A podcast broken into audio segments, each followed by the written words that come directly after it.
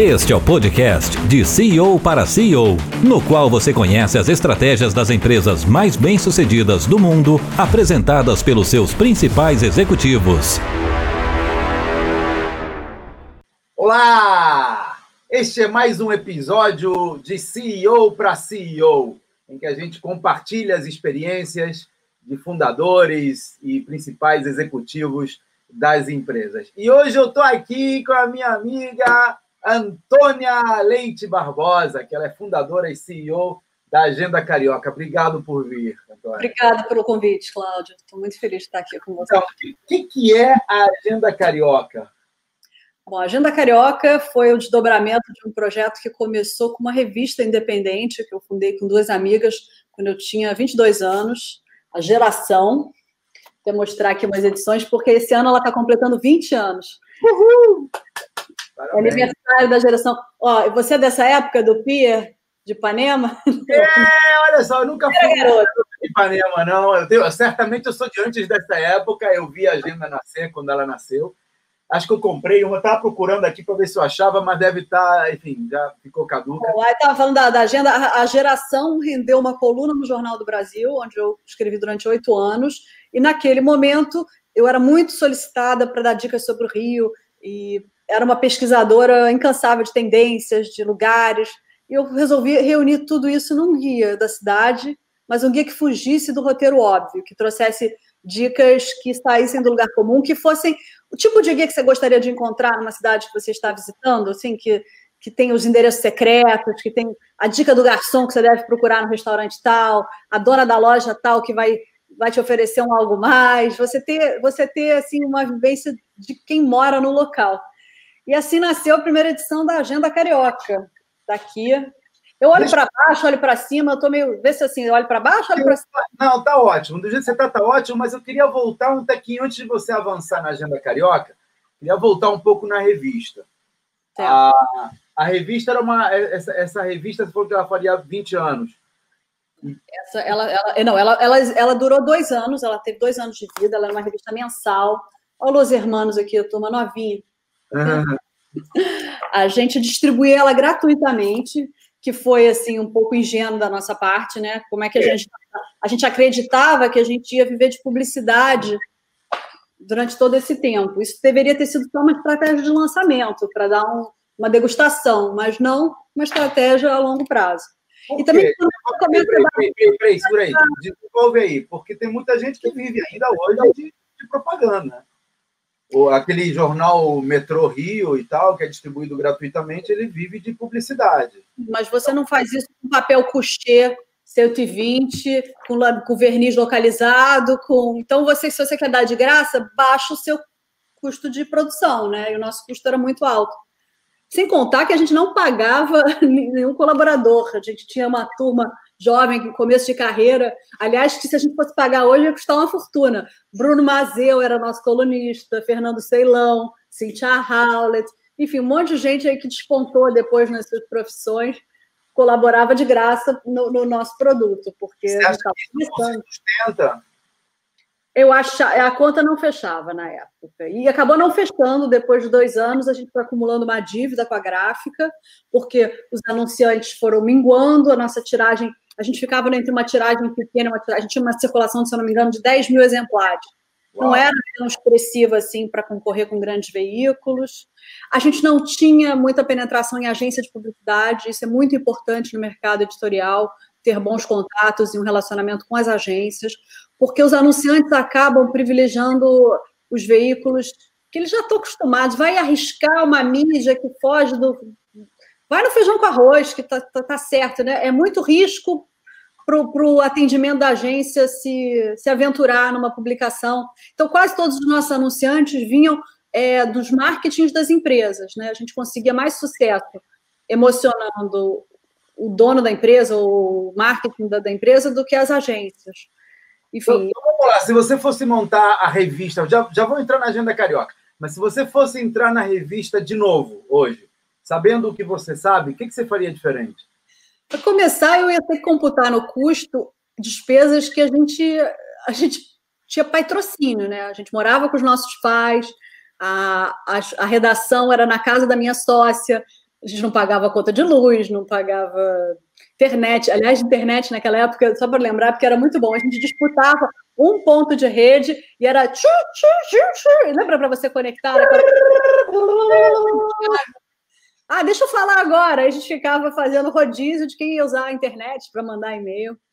Enfim, eu acho que você tem que, por mais que você queira, você tenha ajuda no início, você tem que ter um, um bigger picture, né? Você tem que saber quais são os seus gastos a longo prazo e o que, quais são as suas despesas operacionais. Isso a gente não tinha muita dimensão. A gente contava com, com essa colaboração.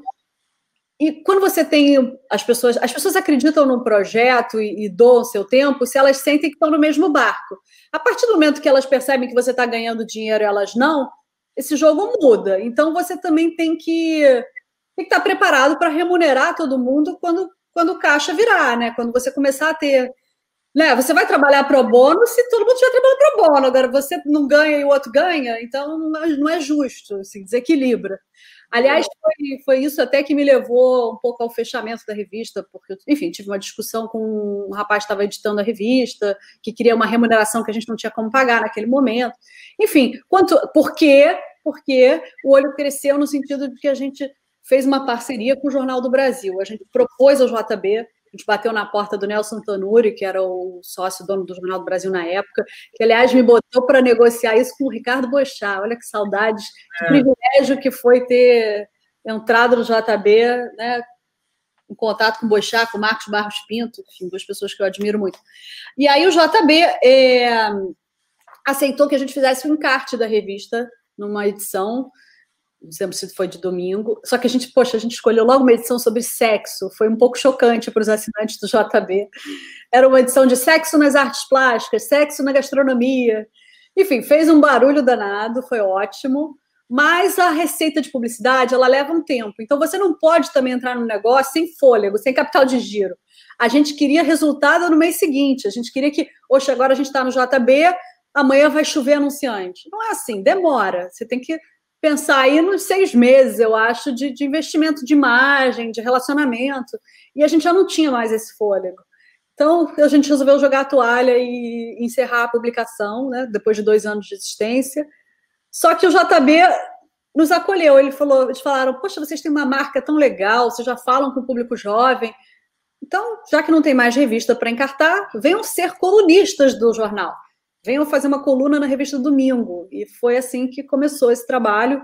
Eu fui com uma das minhas sócias, que um ano depois foi morar fora, e eu passei a assinar a coluna sozinha, a coluna Antônia, que durou oito anos dentro do JB, e foi onde eu aprendi tudo, assim, onde eu virei jornalista, porque eu vou te contar o segredo.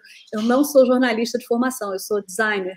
Eu era diretora de arte da revista, mas eu sempre fui uma aluna que tirava 10 em redação e zero em gramática, mas eu gostava de escrever. Eu acho que isso talvez seja um ingrediente importantíssimo para um jornalista, ser curioso, gostar de, de texto, de gente, gostar de escrever. Então... Eu acho que esse é um dos pilares das empresas de sucesso, sabe, Antônia? Quando a gente estava tendo a conversa preliminar, até usei isso no, no convite, eu botei lá como transformar passatempo em negócio, que você reclamou comigo, né? Ele não é, nunca foi passatempo, eu sempre levei a sério. Passatempo. E eu botei isso no e-mail que eu mandei de manhã, eu falei, olha, ela reclamou, depois falou que eu podia manter, mas eu acho que isso é justamente um dos pilares do sucesso das empresas vendáveis. Chamo de empresa vendável uma empresa que não precisa do dono para operar, que ela pode crescer independente do dono estar tá lá botando o olho na boiada. É, deixa eu até compartilhar aqui, ó, eu, tenho, eu tenho os cinco pilares da empresa vendável. Ó, o primeiro é vocação. Vocação. Entendeu? Vocação. E, e, e vocação significa fazer alguma coisa que a gente tem paixão. Não necessariamente algo que você faz bem, de, de saída, mas você vê uma criança tocando piano, por exemplo, ela não vai ser nenhum mestre da música, mas você depois que ela tem vocação para música. E quando o cara tem vocação, ele faz por prazer, ele faz porque ele gosta. E eu acho que a melhor propaganda que eu vi nos últimos anos foi a propaganda do Bradesco que diz: vai que dá certo. Eu tenho a minha empresa há 38 anos, cara se eu não gostasse de fazer o que eu faço, eu estava ferrado. Então, Agora, a vocação eu também traduziria como entusiasmo, né? De uma certa forma. Você tem que ter a vocação porque isso te entusiasma, né? Se você que acaba sendo até o meu problema, por um lado, é uma faca de dois legumes, porque eu acabo que eu só consigo fazer as coisas com entusiasmo. Então, eu, eu tenho ciclos, eu tenho projetos que têm ciclos de vida. Meu marido fala, ih, dá dois anos, ela já quer inventar um outro negócio. A agenda, graças a Deus, é meu projeto mais longevo. E mas... aí, o que você faz? O que você faz quando você perde o, o, o quando entusiasmo? Eu o entusiasmo? É.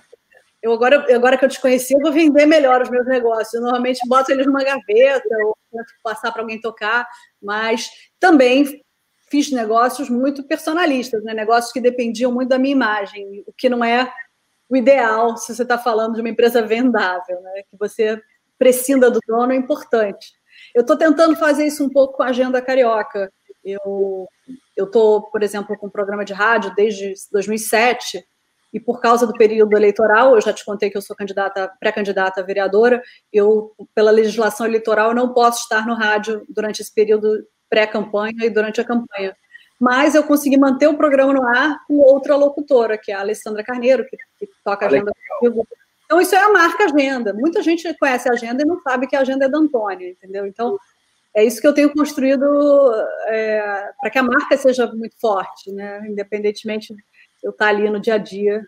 E, é, e é, é o segundo pilar das empresas vendáveis, que é a autonomia dela poder funcionar independente da marca do dono. Outro dia, eu, eu descobri, inclusive, às vezes a gente fala espeto de, de, de, de pau em casa de ferreiro. É, eu descobri, inclusive, que quando eu faço meus negócios, os negócios estabelecidos, eu já aplico os cinco pilares de tacada, porque eu já aprendi, já sei como é que funciona. Mas o Cláudio Nazajon era uma espécie, era, era o meu passatempo, né? Ainda é. Isso que eu estou fazendo aqui contigo aqui, agora está virando negócio. E agora que está virando negócio, o pessoal te ah, mas não pode ser Cláudio Nazajon. Então, estou transferindo para empresa vendável, que é mais ou menos essa transferência. É uma nova marca, né? pra... Exatamente. É uma marca que vai independer de mim num futuro. Amanhã pode ter outra pessoa aqui entrevistando os CEOs. Eu acho interessante você falar isso, porque eu, eu estava numa certa crise de identidade ano passado, e uma pessoa falou uma coisa que mexeu muito comigo. Ele falou: às vezes as marcas têm um tempo de vida, assim, elas elas têm que morrer para dar, dar espaço para nascer um outro projeto. E a gente não pode ficar tão apegado a isso. Se você foi capaz de criar Cláudio Nazajão, você também é capaz de criar uma marca de sucesso do zero, né? Assim, se você se coloca para fazer isso. Você está falando de um negócio legal, eu concordo com você de que as empresas, como as pessoas, elas têm etapas. A gente tem a etapa da adolescência, a gente tem a etapa né, depois do crescimento, depois tem a etapa que a gente está mais calminho. As empresas a mesma coisa. Eu, por exemplo, eu tenho um perfil de startup. Só que então, quando a, empresa é startup, está maravilhoso, porque eu vou, faço, eu sou é, banda de um homem é só. Né? Mas chega uma hora que quando você. Eu tenho um diretor, eu tenho um, um grupo de diretores, por exemplo, que eu não posso chegar para o cara e dizer faz assim, faz assado, entendeu? O cara chega e diz, ó, oh, peraí, vem cá, vem mexer aqui no meu. Então, eu posso demitir o cara, isso eu posso, mas eu não posso dizer para ele faz dessa maneira. Então, chega uma hora que a empresa tem um, um certo. chega a um certo patamar em que o meu perfil startup já não é o ideal para tocar aquele barco. Então, o meu melhor movimento é botar alguém que tenha o perfil, um cara com perfil de executivo, um cara com perfil mais, mais tolerante, e aí eu, o que eu vou fazer? Vou me aposentar? Não. Vai criar novas startups. Criar novas carteiras. Estou com 20 negócios hoje no meu portfólio. Eu, você, me perguntou, é, você me perguntou uma coisa sobre a revista Geração e eu lembrei de dois ensinamentos que eu tive empresariais nessa experiência tão precoce. O primeiro foi não fazer negócios com pessoas tão parecidas com você. Eu me associei com duas pessoas com um perfil muito parecido com o meu. E aí faltava complementar isso na, na liderança da, da, revista. Por que isso? Vamos explorar um pouquinho mais isso daí. É muito bom fazer negócio com amigos, né? Mas não necessariamente seus amigos são seus melhores sócios. Então, você. É porque a gente cria uma, uma. Talvez ingenuamente pense que é importante você ter uma relação além do ambiente de trabalho. E eu, eu me lembro muito de uma discussão que eu tive uma vez, até com essa minha sócia, porque como o escritório era na casa dela, eu estava fechando a revista, eram duas da manhã, eu, tava, eu, eu ficava com a rabeira ali, que era fechar os arquivos para mandar para a gráfica. E aí eu estava virando noite por causa do prazo, ela chegou de um jantar, subiu, me deu um beijo, foi para a cama e dormiu. Eu fiquei muito puta, eu falei, puta, eu tô aqui até essa hora e ela não vai me fazer companhia. Então, sabe, assim? E assim era a casa dela. Eu, você embola muito o pessoal com o profissional, entendeu? Se a gente estivesse num escritório, aquela era a minha função, não era dela. ela não teria que estar ali. E eu não soube separar aquilo naquele momento. Eu achava que eu tinha essa coisa que todos juntos no mesmo barco, sabe? E, e, e aí, o segundo ponto que eu ia falar é justamente esse. É, não necessariamente, o combinado não é caro, não necessariamente os sócios têm que ter 33% do, da hora de trabalho, timesheet, entendeu? A gente acha que, eu achava que, poxa, eu me dedico mais do que elas em umas coisas, elas se dedicam menos em outras. Você tem que entender o que cada um dá de melhor. De repente, um sócio vai dar três telefonemas que vai, vai dar saúde financeira para a empresa. Aquilo levou, ele levou 15 minutos para fazer isso, mas ele levou 50 anos de contato, de relacionamento. Você não pode achar que. E, e a outra pessoa vai ficar ali no batente do dia a dia, e tudo bem, entendeu? Eu tinha essa visão muito romântica de que éramos sócias tínhamos um terço da empresa cada uma e que tínhamos que trabalhar um terço do tempo cada uma e que tínhamos que ser unidas na vida pessoal e na vida profissional. Cara, vamos, isso aí é fundamental. Vamos explorar isso um pouquinho mais. Você está me dizendo que os sócios, é, o trabalho dos sócios não necessariamente precisa estar atrelado à participação deles e a participação não necessariamente está atrelada a tempo de, de trabalho e sim a resultado que ele traz, né? o, o aporte dele na, no negócio.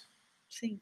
E, e você viu isso depois? Você chegou a, a, aproveitar esse conhecimento em algum. Eu fiquei tão traumatizada que a partir dali eu só eu trabalhei sozinho. Oh, olha! Você, e, vamos lá, compara para mim. Tenho muita dificuldade até hoje de, de, de, de delegar, de me associar a outras pessoas, porque eu acho que eu sou muito centralizadora, muito I'm a doer, né? Que o inglês o americano gosta de falar isso. E é difícil, eu sou um tratorzinho, então é difícil acompanhar o meu ritmo. E você vê isso com, como uma eu coisa. Acho que não, é uma, uma crítica que eu faço. Isso me impede de crescer. É, o que, que é melhor? Você ter tudo de um negócio que anda de lado, que não é um sucesso, ou você ter uma participação pequena de um negócio que bomba, entendeu? Eu acho que para começar, depende da tua definição de sucesso no negócio. Né? Se a tua é. definição de sucesso no negócio é o negócio crescer e funcionar sem você, certamente você está na contramão. Se a tua definição de sucesso do negócio é alguma coisa que me realize, que eu fique feliz de fazer, mesmo que eu não ganhe muito, que eu não cresça a partir de um certo patamar, pode ser que você esteja no caminho certo. Sim, sim. Eu fiz muita coisa, inclusive nesse sentido de investir no, no prazer pessoal, eu fiz muitos trabalhos ao longo da minha trajetória que me construíram uma imagem, construíram uma persona. Não necessariamente foram bem remunerados, mas eu acreditava que ali eu estava criando um posicionamento. Escrever para revistas como Vogue, Casa Vogue. É, eu fui colunista da Joyce Pascovitch durante quatro anos. Eu era a correspondente de Rio de Janeiro. Então foram trabalhos onde, onde eu fui construindo essa percepção de uma pessoa que tem propriedade para falar sobre o Rio de Janeiro. e aí isso foi me abrindo outras portas. Né? Você, aquela coisa, você planta num lugar e colhe no outro. Não necessariamente você vai colher do mesmo lugar que você plantou. Então você tem que também não ser tão imediatista, às vezes, né? De pensar, poxa. Planejado, é. Você planejou essa semear aqui para plantar lá? É, eu, eu, eu acho que eu faço isso como como filosofia de vida, assim, na forma como eu ajudo as pessoas, né? Não necessariamente quem você ajuda é quem te ajuda de volta. Eu acho que o universo conspira a favor quando você é uma pessoa bem intencionada, quando você ajuda os outros. Eu acho que isso, isso sempre foi, para mim, um valor. Sabe que eu, eu sou investidor em empresas, né? E tem várias, várias estratégias para investir em empresas, e eu tenho usado um pouquinho de, de, de cada uma. Uma das estratégias é você chegar, por exemplo, principalmente para startups. Startup é um bicho é, tricky, porque ele, você não sabe para onde que ele vai. Cara. Nenhuma startup sobrevive, modelo de negócio não sobrevive 30 dias. Eles, eles validam ali, mudam, pivotam. É uma, é, é uma coisa assim muito dinâmica. Então, uma, uma estratégia para investir em startup é você investir em várias. Pegar 10, 15 startups, bota um pouquinho em cada uma alguma vai florescer, essa, é a expectativa, né? A maioria você vai ser. O risco, né? Você dilui o risco de. É, mas não é só diluir o risco, é você pegar um monte de sementinha e jogar ali, sabendo que a grande maioria não vai florescer, mas tem uma ou duas que vão dar certo e essas duas pagam o trabalho. A gente chama de, spread and praise daí, né? Você, você planta, distribui aí o máximo possível e alguma vai dar certo. Eu nunca fui muito bem sucedido nessa estratégia então não uso com muita, é, com muita frequência, mas já aconteceu, e assim, é exatamente o que você está falando. Você nunca sabe de onde vai vir. E o curioso é que os melhores resultados vieram dos investimentos menos prováveis. Menos Sabe, daqui desse mato não vai sair coelho, mas eu gosto dele, vou fazer, vou ajudar. E é dali que saiu. Que legal. Então, a coisa funciona. Vamos falar da agenda. Você lançou a agenda e você me comentou que lançou num esquema diferente, né? Que não queria lançar como livro, porque o livro tinha problema. Eu acho que muita gente lança livro porque tem um projeto pessoal, tem vaidade envolvida, mas historicamente livro não é um mercado para você ganhar dinheiro, né? Você está falando que um autor fica. Se você pensar que um autor tem 10% do preço da capa de um livro, ele ganha 5 reais por um livro que custa 50. E uma tiragem de livro de um lançamento assim que não é um best-seller, um título internacional, tem uma tiragem de 2, 3 mil exemplares, faz a conta, 10% dos 3 é, é, o valor é muito pequeno. Então, sim, você só ganha dinheiro com livro se você realmente tirar uma, tiver uma tiragem muito grande, né, a partir de virar um fenômeno como assistente, a intrínseca lançam esses blockbusters e tudo. Então, a realidade do mercado editorial já é muito difícil. E eu percebia que existia, por outro lado, no mercado publicitário das revistas, uma, um volume, uma circulação de dinheiro muito grande. Aí qual foi a minha sacada? Vou fazer uma solução híbrida entre livro e revista. Eu vou vender publicidade dentro de um livro. É, dar um acabamento, porque aí entrou a minha bagagem de designer. Assim, vou, vou fazer um produto lindo, que tem apelo de livraria visual, que tem até porque tem muita, tem muita livraria que nem vende revista, né? Eu vou fazer uma, vou envelopar ele como livro, mas vou explorar comercialmente como revista. E aí Você tinha... tinha fugido desse modelo de vender publicidade lá na revista? Não, mas aí o livro. Só que aí o, o problema não era vender publicidade, o problema era vender apenas publicidade na época da revista. Eu, eu, eu, eu vendi publicidade dentro do livro e vendi o livro como preço de capa. Então eu tinha a gente tinha. E aí, qual foi o interessante? Eu, eu tive um, um interesse, que, que assim, um apadrinhamento, devo tudo à editora Senac Rio, que acreditou no projeto, então absorveu bons, boa parte dos custos de produção, é, diagramação, revisão de texto, todo, toda uma etapa assim que é custosa. Eu banquei mais ou menos metade dos custos, e a gente fez uma divisão que era a seguinte: olha, vocês, editora, ficam com a receita da livraria. Eu abro mão dos meus direitos autorais. E vocês não botam a mão nas minhas publicidades. Todo dinheiro que entrar de publicidade é meu, todo dinheiro que entrar de venda de livro, que é o business de vocês, vocês são uma editora, é de vocês. E eu quero a noite de lançamento para mim também, para recuperar o investimento que eu fiz. Porque eu sabia que num livro com, sei lá, quase mil indicações, esse aqui, essa aqui foi a primeira agenda, nem era tão parruda, tá? Mas olha só a segunda agenda que eu lancei em 2008. Já eram? Uau! Já eram calhamaço.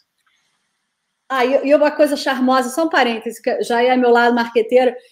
Havaianas, né? Sempre fazendo muito sucesso. Eu consegui que Havaianas me dessem esses chaveirinhos para colocar dentro, pendurado nos livros. Então, todo livro vinha com uma sandalinha havaiana. Então, na livraria, a pessoa achava que estava comprando o livro e ainda ganhando um presente. Tinha esse, esse algo a mais, né? Já chamava uma. E a, e a renda dessa venda da, da noite era sua? A venda da noite era toda minha. E eu vendi 600 livros na noite de lançamento. E entra também o fator: eu tinha 28 anos, é, toda a família se mobilizou, eu já tinha coluna no Jornal do Brasil. Ah, e outra coisa muito importante também para que isso me desse um bom caixa. É, o mercado editorial funciona da seguinte forma: você, as livrarias, elas sobrevivem com uma receita de cerca de 50% do valor do preço de capa. Então, se um livro custa 50 reais, a livraria fica com 25. Falei, poxa, o esforço vai ser todo meu de levar esse povo todo, de produzir. E, e livraria você consegue no máximo um Coca-Cola, uma água, um patê com torrada e olhe lá, né? Você não tem um evento, não é um happening, é um um lançamento tradicional. Eu queria romper com esse paradigma do, do lançamento tradicional e eu falei, eu preciso que 100% desse dinheiro de preço de capa venha para mim. Então eu preciso fazer esse lançamento fora da livraria. E aí? E aí, na época, eu tinha trabalhado um ano e meio como administradora de um restaurante, o Gato Pardo, na Lagoa. Tinha sido uma experiência, um desvio aí de jornalismo, mas também foi uma experiência maravilhosa de vida e de gestão, e eu, enfim, cresci muito ali. E, e aí eu tinha uma relação muito boa com eles, eles me cederam um espaço, me deram ainda um coquetel, e, e, eu consegui apoio para pagar outros custos do lançamento, com permuta de anúncio. Então, o anúncio passa a ser uma moeda de troca muito boa para você permutar. O segundo lançamento, por exemplo, o Manequineco deu um buffet e colocou um anúncio no livro. O terceiro eu fiz no Copacabana Palace com, com, mais, edição, com mais inserção editorial. Eu ia, olha, o mundo, o maravilhoso mundo das permutas, entendeu? Eu acho que isso é uma coisa que as pessoas não contabilizam muito como dinheiro e, e é, é, muito, é muito primário, né? O escambo. E eu acho fantástico. Quando você tem alguma coisa que você pode. Ele vem, ele vem de, um, de, uma sacada que você teve, que eu acho que foi a base de tudo. Diz, ah, não posso lançar em livraria, que a livraria vai comer metade do meu faturamento. Faturamento, isso. E aí você cria um happening, é o que você falou, é, né? uma, é uma coisa voltada para o livro. Quem vai lá vai comprar o livro, é diferente da, do lançamento em livraria que está passando. Meu segundo lançamento, que foi em 2008, já estava mais é, profissional, eu tive um show da Fernanda Abreu com ela musa carioca cantando no palco, agenda carioca, swing sangue bom. Foi uma realização de um sonho, foi um daqueles momentos mais felizes da minha vida. E eu vendi também 600, 700 livros, tive quase mil pessoas circulando por lá. Então, era, eu, eu brinco que eu fui uma influenciadora analógica, né? Eu, eu Mas tive... não é, você sabe que no, no marketing digital a gente estuda muito gatilhos mentais. São as coisas que nos, nos fazem, às vezes, fazer é, compras ou que nos fazem tem o gatilho da reciprocidade, tem o gatilho, se eu te dou um negócio, as pessoas se sentem na, na obrigação de retribuir. Isso, isso é, é humano, né? Hoje a psicologia está estudando muito esses gatilhos e o marketing está usando a seu favor. Um dos gatilhos mentais é o da vaidade. Então, quando você diz, vou permutar e vou botar o nome dele, vou fazer um editorial, o cara quer se ver lá, né? E, e... Vaidade, só um parêntese eu também tive essa sacada no conteúdo que, que não era vendido. Aliás, as dicas do livro não são comercializadas, porque elas são ter legitimidade, né? Elas têm que ser fruto de uma pesquisa de campo, e eu não posso fazer um livro só com anunciante. Mas eu tive a ideia de botar foto das pessoas que estão por trás dos negócios, tá vendo? Então eu fiz então, só a sessão. O livro já começou a fazer sucesso no estúdio, porque Aqui tem um anúncio da Mixed, tá vendo? Da marca de moda. Tem, tem uma foto aqui. É, então, já, já criei um bochicho pré-lançamento, porque as pessoas iam se encontrando. Eu marcava, assim, três diárias de foto em estúdio e deixava o horário livre. Olha, de 10 da manhã às 5 da tarde, aparece lá. E as pessoas se encontravam, né? Porque a foto era rápida, mas rolava uma fila de espera. Então tinha as pessoas se encontrando, conversando. Você vai estar na edição, eu também vou estar criava é. assim, uma coisa de pertencimento ali, né? Eu fui escolhida, você também, né? Nós estamos nós, nós, nós estamos participando desse seleto clube, sabe? Já criava ali um bochicho. Outra coisa que eu fiz no lançamento foi ampliar. Ninguém tem um retrato tão bom assim, feito por fotógrafo profissional, assim, com frequência, né? Você tem momentos na sua vida que você você contrata um fotógrafo. Tem gente que passa a vida sem ter tido uma foto profissional. E como eu já tinha aquelas fotos mesmo, eu imprimi todos os retratos de todas as pessoas que foram no livro, estavam é, no livro, e na noite de lançamento a pessoa vinha pedir um autógrafo, eu entregava o retrato dela impresso, grande, como um agradecimento por ela estar no livro. Pô, a pessoa voltava lá no caixa e comprava mais 10 exemplares, entendeu? Você tinha um, tinha um carinho ali, um cuidado, um presente que ela não esperava receber. Muito legal, é o, é o encantamento que a gente usa. Ah, e duas outras estratégias de marketing que eu usei para fortalecer a marca da Agenda Carioca na época, eu criei um selo é, estabelecimento recomendado pela Agenda Carioca. E aí eu fiz uma carta bacana e entreguei para todos os estabelecimentos e muitos colaram nos seus vidros, nas suas portas. É. É, aquele, aquele selo ali, né? Se eu tivesse mais dinheiro, teria sido uma plaquinha, né? Mas, enfim, era um adesivo bacaninha e eu busquei também pontos de venda alternativos, porque as pessoas pensam livro, livraria. Por que não vender nas lojas? Se eu sou uma loja que está indicada na Agenda Carioca, por que não vender o livro na minha própria loja? As pessoas usam livro. Eu tenho um orgulho, eu sou muito parceira do Antônio Bernardo. O Antônio Bernardo tem meu livro lá decorando as, as joalherias dele, sabe? Isso para mim não tem preço. Quando eu chego num lugar, encontro a agenda como um, um livro que compõe ali o ambiente. Antônia, como é que está a Agenda Carioca hoje, como empresa, é. como negócio? A Agenda Carioca hoje ela tem uma presença exclusivamente digital. Eu tenho um programa de rádio que surgiu em 2007 com Luciano Huck, que viu a agenda, acho que foi a Angélica que comprou, e na época ele era sócio da Rádio Paradiso FM. ele achou que esse conteúdo adaptaria super bem para um formato de pílulas. Eu falei, cara, mas a minha voz é péssima, como é que eu vou fazer isso? Não, vai fazer uma fono, Jaqueline Priston salvou minha vida, enfim, eu acho que a minha voz hoje em dia é aceitável, mas na época ela era muito fina. Eu fiz fono, tomei coragem e passei a fazer boletins diários sobre dicas do Rio. Então, todo dia eu dou dica sobre alguma coisa que está acontecendo, uma vernissagem, um lançamento de livro, um restaurante, uma exposição. E então eu hoje sustento a agenda com o programa de rádio, com as publicidades do site, tem uma. Eu te, as pílulas. Ai, tem que olhar aqui. São 10h40. Peraí, que eu tô aqui no Instagram, já te digo exato, eu não consigo decorar isso. Eu tô dentro da hora do blush, eu tô 8h30 da manhã e 6h30 da tarde. Sábado, domingo, 9h30 e 4h30. Mas é uma pílula de um minuto, é uma dica rápida. Eu sei como é que é, te entendo perfeitamente. Tem um apoio do Rio Sul, Rio Sul é o shopping Vou fazer, vou fazer um agradecimento aqui público ao Rio Sul, porque não adianta você ter boas ideias se você não tiver quem acredite em você, né? E o Rio Sul sempre acreditou, sempre apostou, desde a primeira edição da Agenda Carioca, ele tem sido meu parceiro em tudo. E é o shopping que eu frequento desde que eu me entendo por gente também. Então tem uma relação. Acho que tem que ter verdade nessas relações também, né? E acho que isso fortalece ainda mais esses vínculos com o anunciante quais, quais são os, as armadilhas que você caiu que você pode avisar a nossa audiência para não cair no mesmo buraco? Dá para lembrar alguma? Um... Coisas que você achou que estava fazendo certo e depois viu que estava fazendo errado.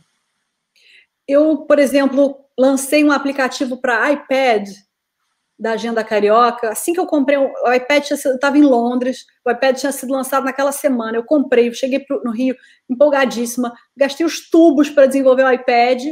Ninguém tinha iPad para baixar. Eu, eu, gastei uma energia, um dinheiro antes da hora, sabe? Então, você tem que também estar. Tá, não adianta só você ter uma ideia inovadora, as pessoas estão prontas para ter aquela coisa dos early adopters, né, da curva de.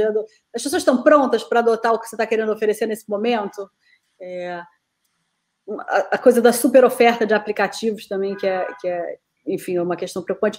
Eu, eu acho que, na verdade, mais do que ter feito errado, eu não fiz um dever de casa que eu deveria ter feito, que foi. Coincidiu também com o momento de vida onde eu estava tendo filho, eu estava recém-casada, eu estava com outras prioridades, mas de me expor mais nas mídias sociais, porque, infelizmente, não existe vida privada de pessoa pública.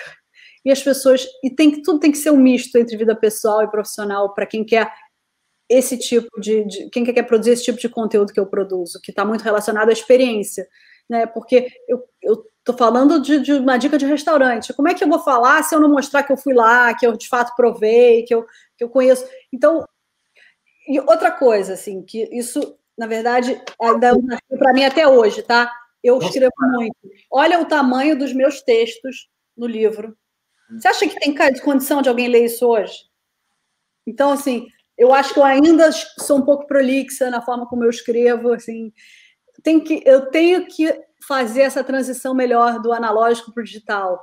É, não só é, de me colocar mais como personagem, protagonista, mas também entender a linguagem.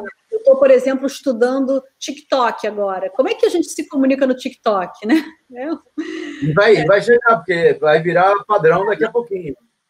A gente se sente meio ridícula, mas é importante a gente não. Eu era aquela pessoa antenada, graças a Deus eu senti, também me cerquei sempre de pessoas mais jovens que pode, podiam também me ajudar nessa, nessa, nessa renovação. Por quê? Porque eu sempre fiz um trabalho que acompanhava o meu momento de vida.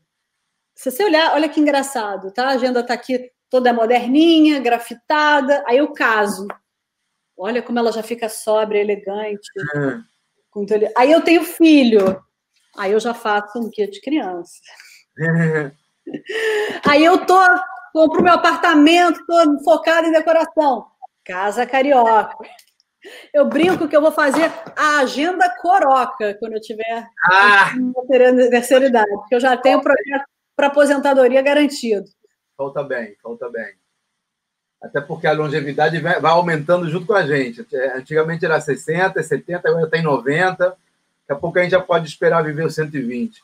Outra Antônia... coisa que eu lembrei agora, assim, de às vezes você quer falar com muita gente não fala com ninguém.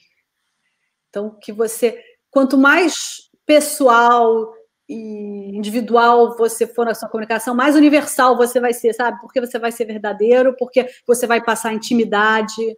É, escreva sempre no singular. Quando você é, quando você está escrevendo um texto no Instagram, por exemplo, nunca fale para que vocês, não sei o quê, essa dica, espero que vocês, vocês, você tem que sempre falar você, é um leitor que está te vendo ali, entendeu? Você, você, tentar buscar sempre essa conexão, essa intimidade de alguma forma. Você sabe que uma coisa que eu aprendi de você nas nossas conversas é essa questão do lugar de palavra. Lugar de fala, né? Fala. Eu não tinha, eu não tinha ouvido essa expressão antes, que eu não estava antenado com isso, e agora passei a ver isso em tudo. Quer dizer, Assim como eu não posso falar de um. É, eu não tenho o lugar de fala de uma mulher negra, né, ou de um homossexual é, alto, eu, eu posso falar de um baixinho careca, mas é, é, é até onde eu vou. É, isso também é importante. Às vezes as empresas, você acha que às vezes a, a, a, esse lugar de fala ele é importante na, agenda, na, na, tua história, na tua agenda carioca, quando você fala, você fala muito em, em coisas que você faz é, de maneira é, é, muito genuína, em ser você mesma, em falar coisas que te, te dão entusiasmo. Esse é o teu lugar de fala? Sim, eu vou te dar um exemplo muito interessante sobre isso. Na Agenda Carioca, eu sempre. Eu sou uma garota que morou a vida inteira na Zona Sul, e, e esse é o meu universo primário. Eu queria falar sobre botequins. Eu não sou uma pessoa que frequenta pé sujo, não é. Vou eventualmente, em alguns bares icônicos, mas não é muito a minha rotina. Vai ser falso, Antônia falando aqui sobre o Botequim. Convidei o Guilherme Studa, autor do Rio Botequim, para fazer um capítulo dentro do meu livro. Falei, Guilherme, você tem lugar de fala, você tem propriedade, você lançou livros sobre isso. Então, às vezes, você, se você precisa muito disso e não é o seu, o seu ponto forte, convida alguém para te para fazer uma, uma collab, né? Collab é outra palavra que está na moda. Você está pra... candidata a, a um cargo público e acho que você vai dar uma excelente vereadora. Já vou aqui publicamente declarar meu voto. É, e queria entender o seguinte: esse lugar de fala, assim como você não tem o lugar de fala de botequim e chama alguém, isso imagino que aconteça também nesse espaço político, porque ninguém tem lugar de ninguém tem todos os lugares de fala, né? Ou você fala pela comunidade, ou você fala pela Zona Sul, não dá para falar pelos dois ao mesmo tempo e precisa das, das duas falas para atender a todo mundo. Como é que você resolve isso nesse ambiente? nessa eleição, essa eleição vai ser muito atípica, porque como não tem mais coligação para vereador, cada partido, é, para atingir o quociente eleitoral, vai tentar colocar o maior número de candidatos. Para te dar uma noção de números, em 2006, 2016 a gente teve 470 mil candidatos. A expectativa para 2020 é de um milhão. Então, todo mundo vai ter uma. A gente vai viver uma super oferta de candidatos, uma pulverização de votos. Então, nunca vai ter sido tão importante você escolher um nicho. Sim, vai ser realmente importante você ter um lugar de fala e ter uma comunidade, ter um, uma coisa que seja verdadeira, com, que, com a qual você seja reconhecida. E eu acho que o meu. Eu tenho dois lugares que eu estou ainda estudando. O primeiro, como mãe, como uma pessoa que se engajou. No, eu tenho um amor de mãe pelo Rio, assim, sempre tive, tenho dois filhos. Eu ajudei a construir um quebra-mola, consegui um quebra-mola para um acidente trágico que matou uma criança na minha rua, e foi ali que eu virei essa chave de que se eu consigo isso fora do poder público, imagina eu com a minha capacidade de mobilização, com a minha vontade de trabalhar dentro do poder público, que é o único lugar onde a gente tem escala realmente para promover as mudanças, as transformações que a gente tanto precisa. E tenho esse outro papel, outro chapéu, Agenda Carioca, que é um chapéu do empreendedorismo, do turismo, é, de, de, valorizar o comércio, servi os serviços, né? essa indústria de serviços que é tão importante para a economia carioca, é, fluminense. Eu, então, estou ainda desenhando as minhas bandeiras, já tem um partido que é o Cidadania, convido quem estiver assistindo aqui também a seguir meu Instagram, Antônia Leite Barbosa, em breve eu vou estar botando um bloco na rua. Fiz uma formação muito interessante esse ano, que foi o Renova BR. Renova BR foi um movimento da sociedade civil, de empresários e pessoas ligadas a políticas públicas que perceberam que para a gente melhorar o nível da política, a gente precisa formar melhores, melhores candidatos. Então, é partidário, né? Ele é partidário, ele está presente no Brasil inteiro. Essa formação que eu fiz foi online, com alguns encontros presenciais, mas para realmente é, dar ferramentas e, e, noções de políticas públicas, de, datas, informações sobre saneamento, sobre desenvolvimento econômico, sobre educação no país, entender a nossa estrutura né, governamental.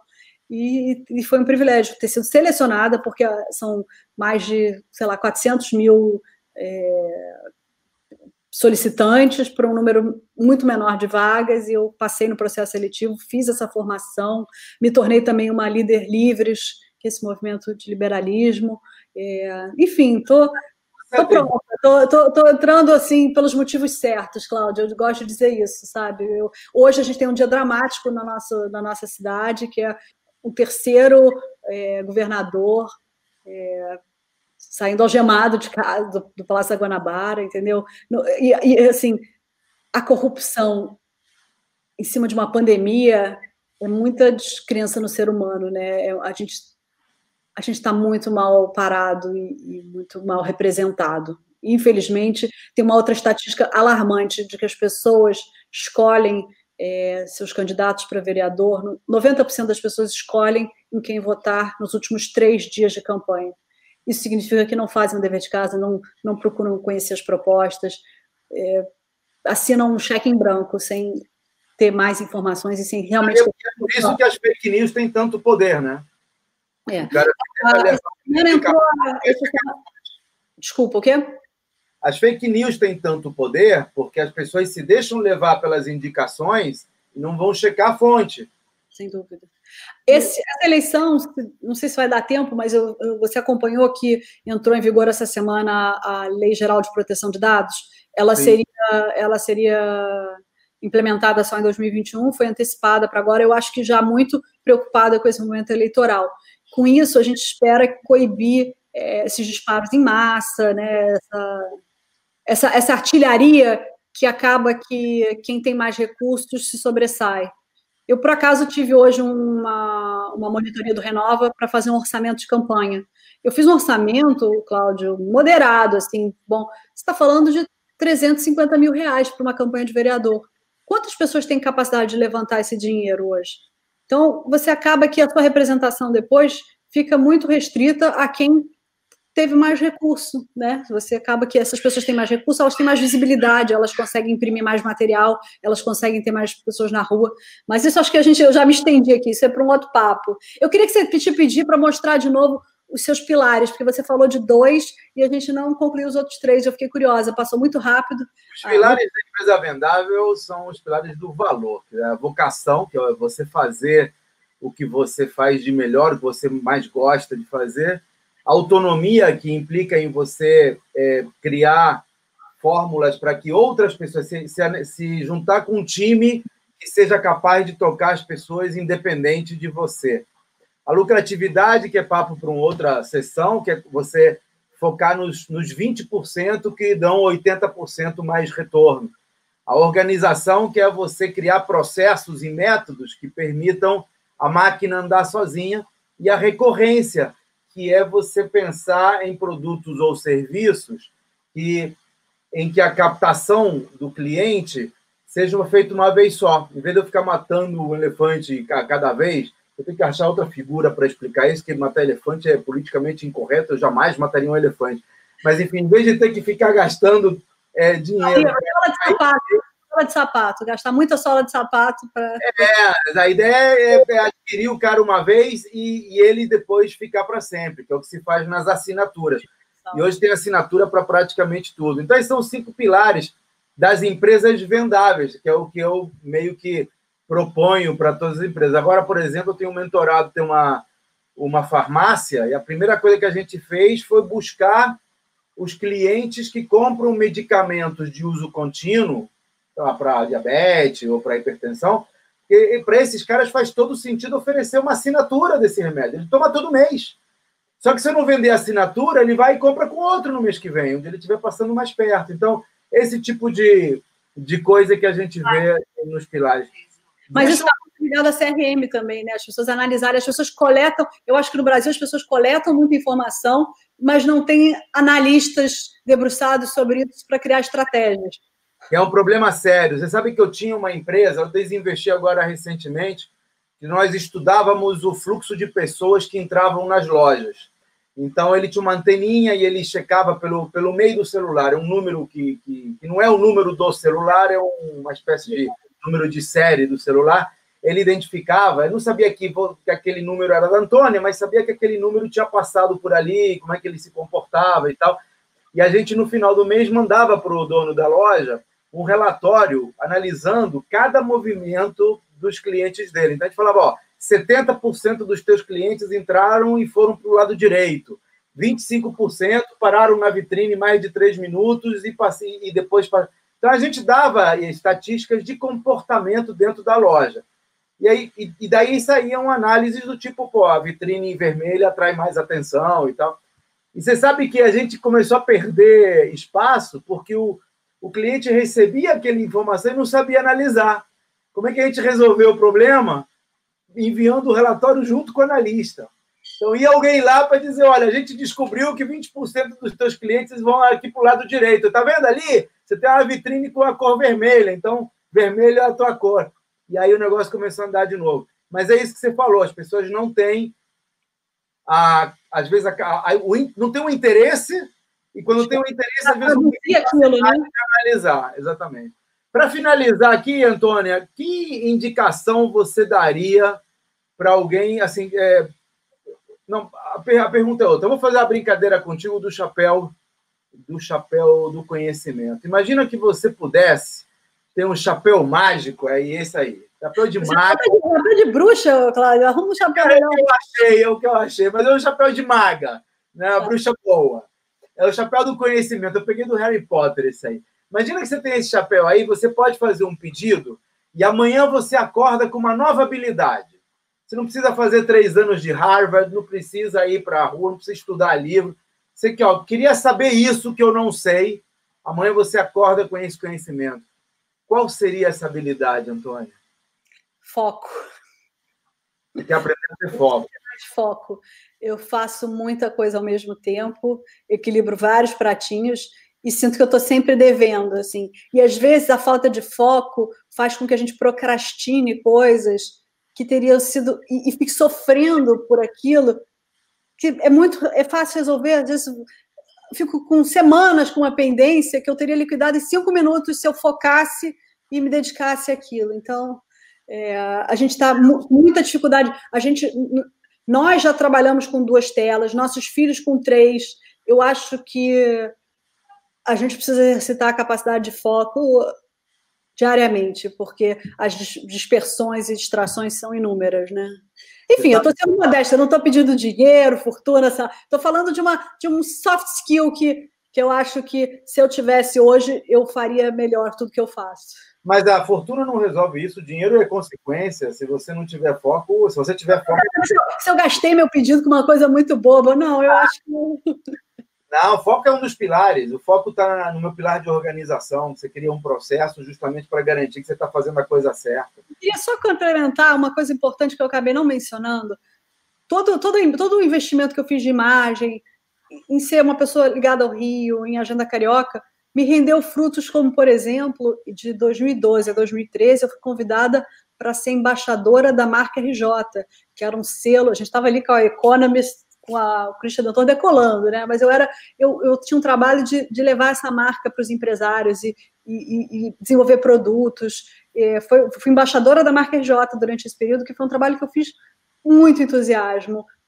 consequência de ter sido reconhecida como uma pessoa que pode representar o Rio de Janeiro. Eu fui durante dois anos também colunista colaboradora do nosso companheiro de. A gente se conheceu, aliás, a gente podia fazer o crédito aqui para o IO, né? Nós nos conhecemos no Entrepreneurs Organization, essa rede de empresários e empreendedores. Eu fui do, é, colaboradora do Pietrangelo do Zona Sul durante dois anos com um projeto chamado Pitada Carioca, onde eu fazia curadoria de produtos e escrevia sobre eles, divulgava nas redes, enfim, outras coisas mais que a Agenda Carioca abriu portas para mim. O IO, inclusive, nós somos contemporâneos. Nós tivemos na primeira reunião de, de, de avaliação, nós fomos juntos. Né? Não, e a gente voltou, te dei uma carona. Vamos ficar? Vamos, vamos ficar. A gente fez um pacto, né? Gostou? Gostei. O amor à primeira vista. É isso aí. Foi muito engraçado, porque eu estava te dando uma carona e você apareceu no rádio com o seu programa, né?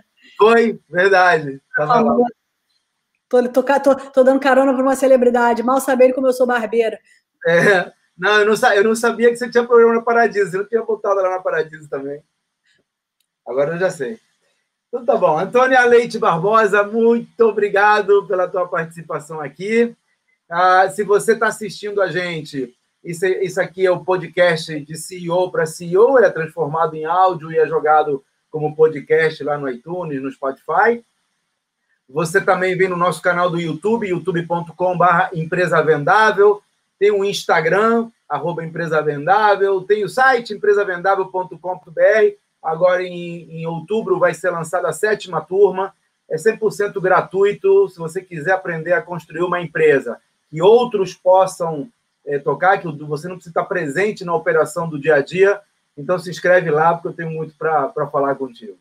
Antônia, super obrigado pela participação. Honra. Muito obrigada. Um beijo.